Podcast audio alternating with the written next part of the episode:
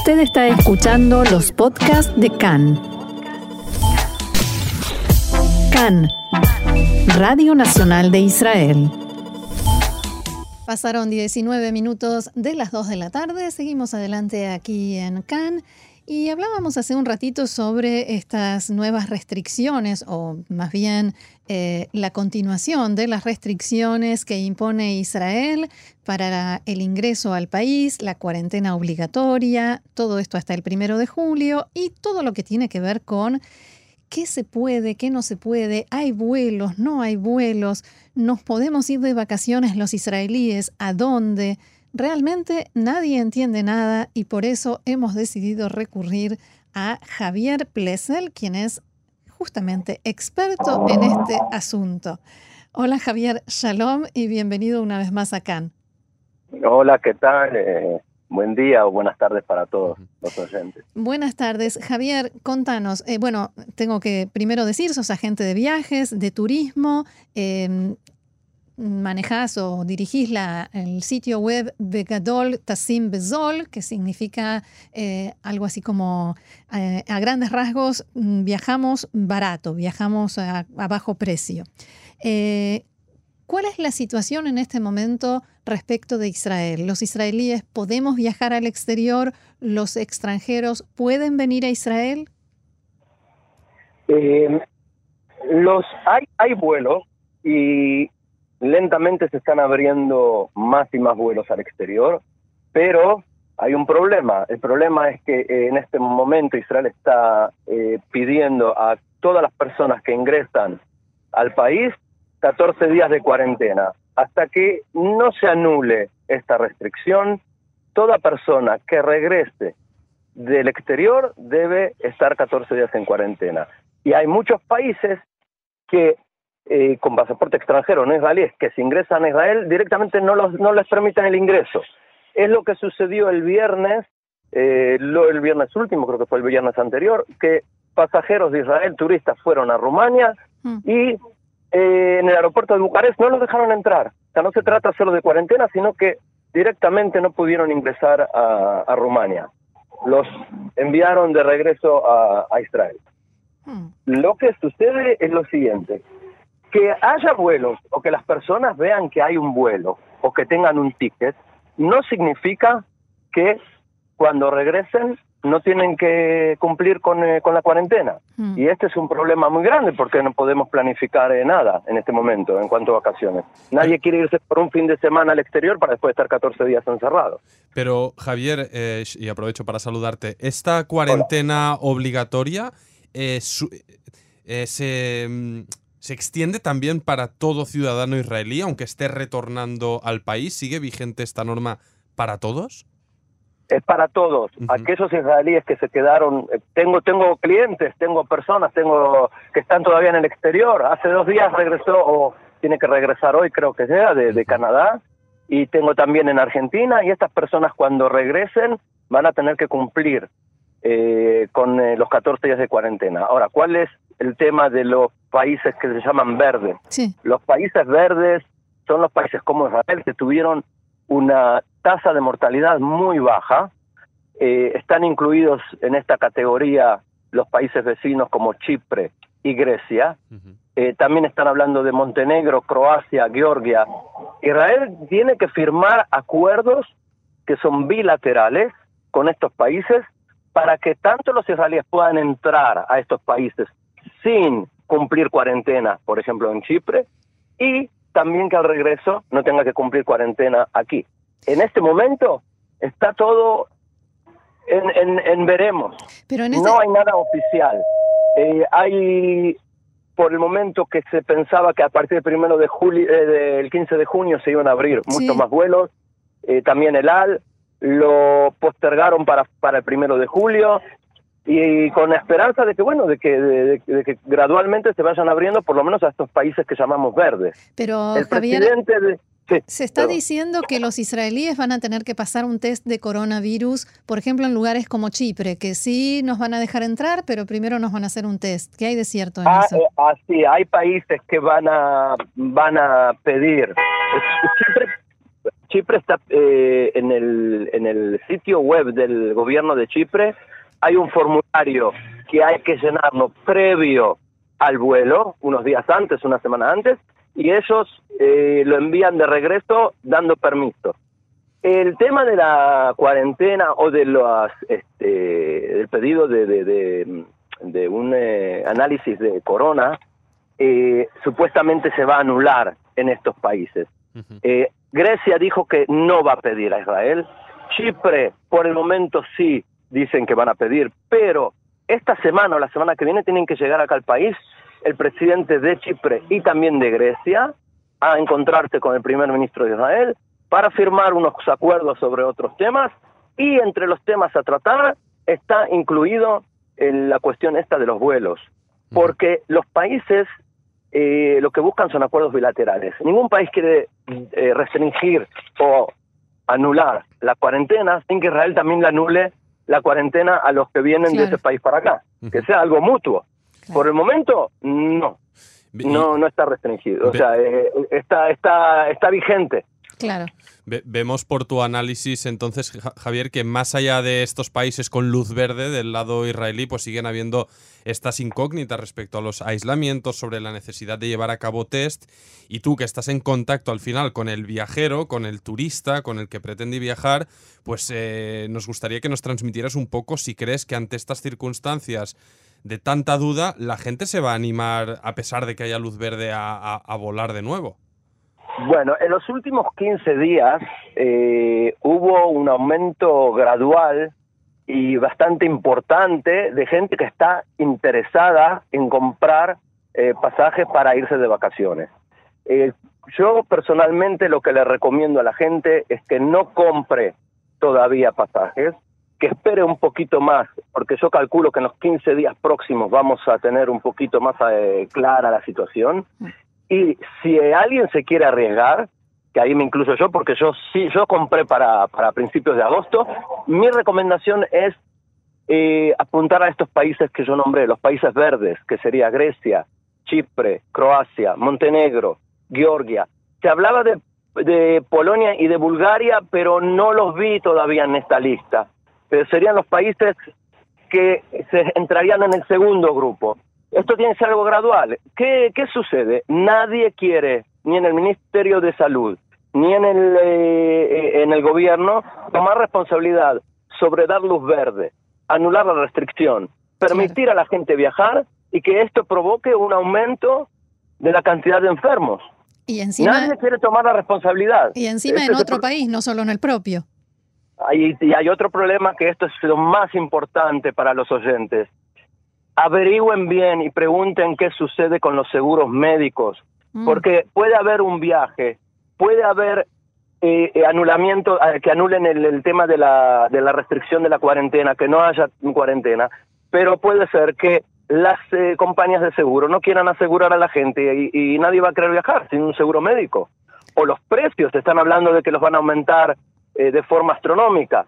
Entonces, comprar un pasaje de 150 dólares para irse tres días de vacaciones y que no tengamos seguro médico mm. y tampoco es algo real.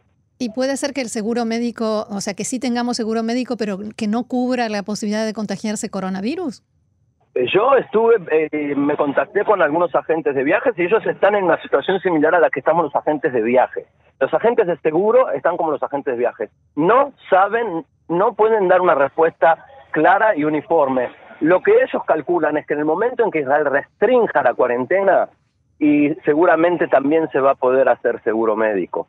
Eh, la pregunta es cuánto va a costar este seguro, hmm. porque estábamos pagando eh, un dólar ochenta, dos dólares, dos, dólares y medio por día. ¿Qué va a suceder con la gente mayor, los que están en el grupo de riesgo, eh, mayores de 65 años? Es posible que las compañías de seguro no las quieran asegurar a esta gente, o que les pidan cifras que sean más caros que el mismo pasaje de avión.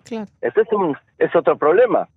El problema es que todo hay, hay eh, arriba de 100.000 personas que están dependiendo de este rubro del turismo, porque el rubro del turismo no es solo un pasaje de avión que yo puedo vender. El turismo son, son los este, guías del turismo que entra, son los hoteles en Israel del turismo que entra, son los guías que van al exterior con los grupos que salen al exterior, ese eh, eh, eh, afecta a los taxis, en las compañías de ómnibus. Son miles de personas que en este momento, muchísimos que están en su casa sin tener una respuesta clara. No tenemos ni siquiera, ¿cómo que se dice? no, vemos este la luz al final de la de, ¿cómo se de la mina? Así, no, no sabemos Así es, y entonces, bueno, eh, está muy afectado. Ayer hubo dos, este, dos artículos en Madrid, en uno... Sí, en uno te citaban.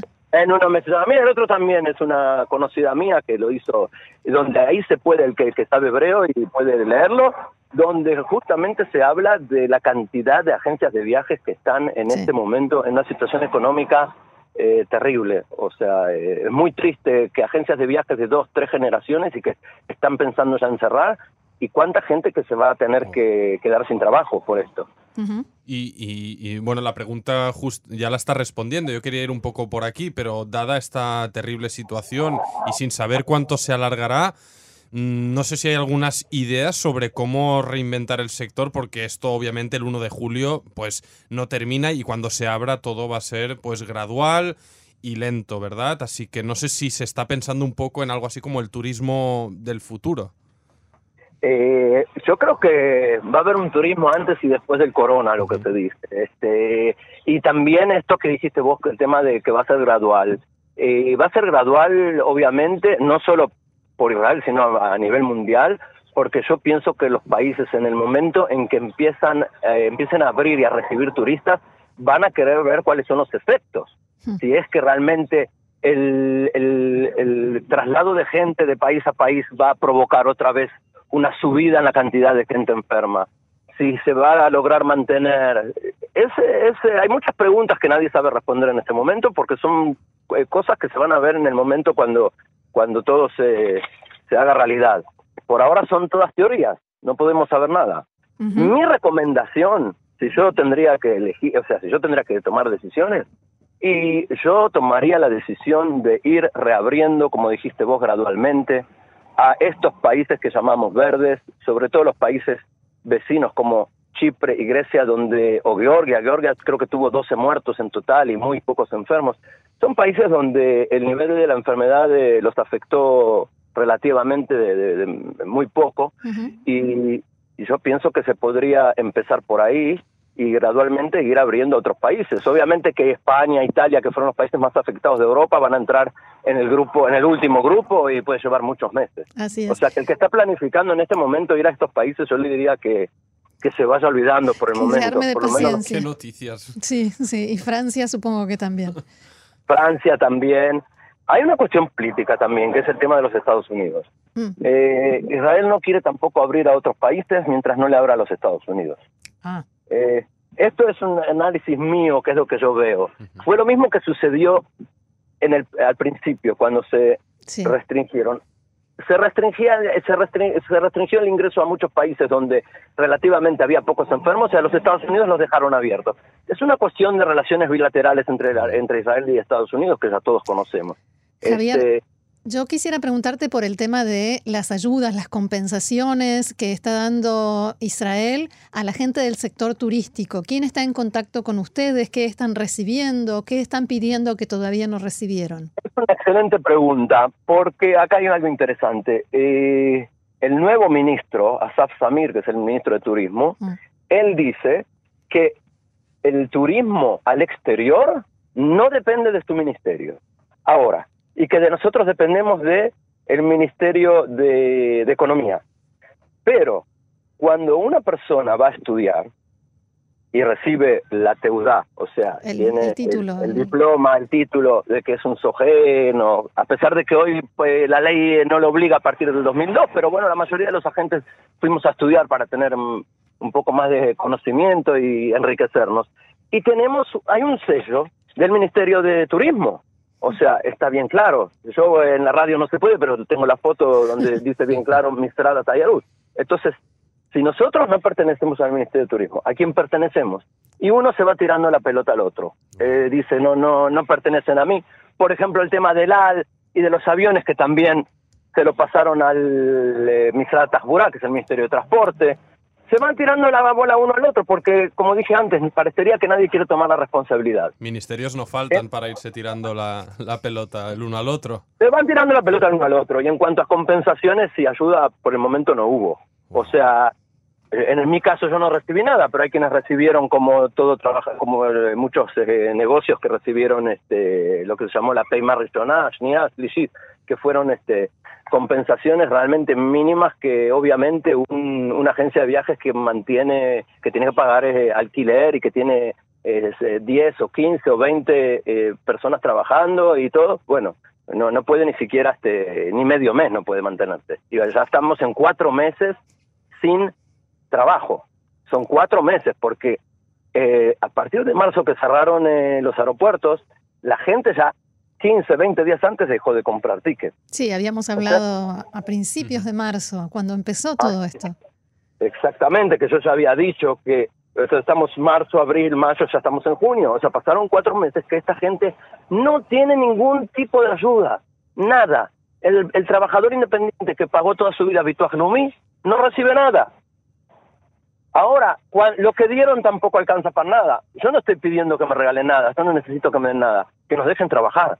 Y si no nos dejan trabajar, por lo menos que nos digan aproximadamente que haya un proyecto, que haya un programa, qué es lo que va a suceder. No hay, no existe. Nadie sabe nada, nadie responde. Es como dije antes, se van tirando la pelota uno al otro, sin darnos una respuesta concreta de qué va a suceder. Entonces la gente está obviamente en su casa y sin trabajo y bueno, ya todos sabemos las consecuencias, ¿no? Tanto económicas como, como anímicas. Sí, claro.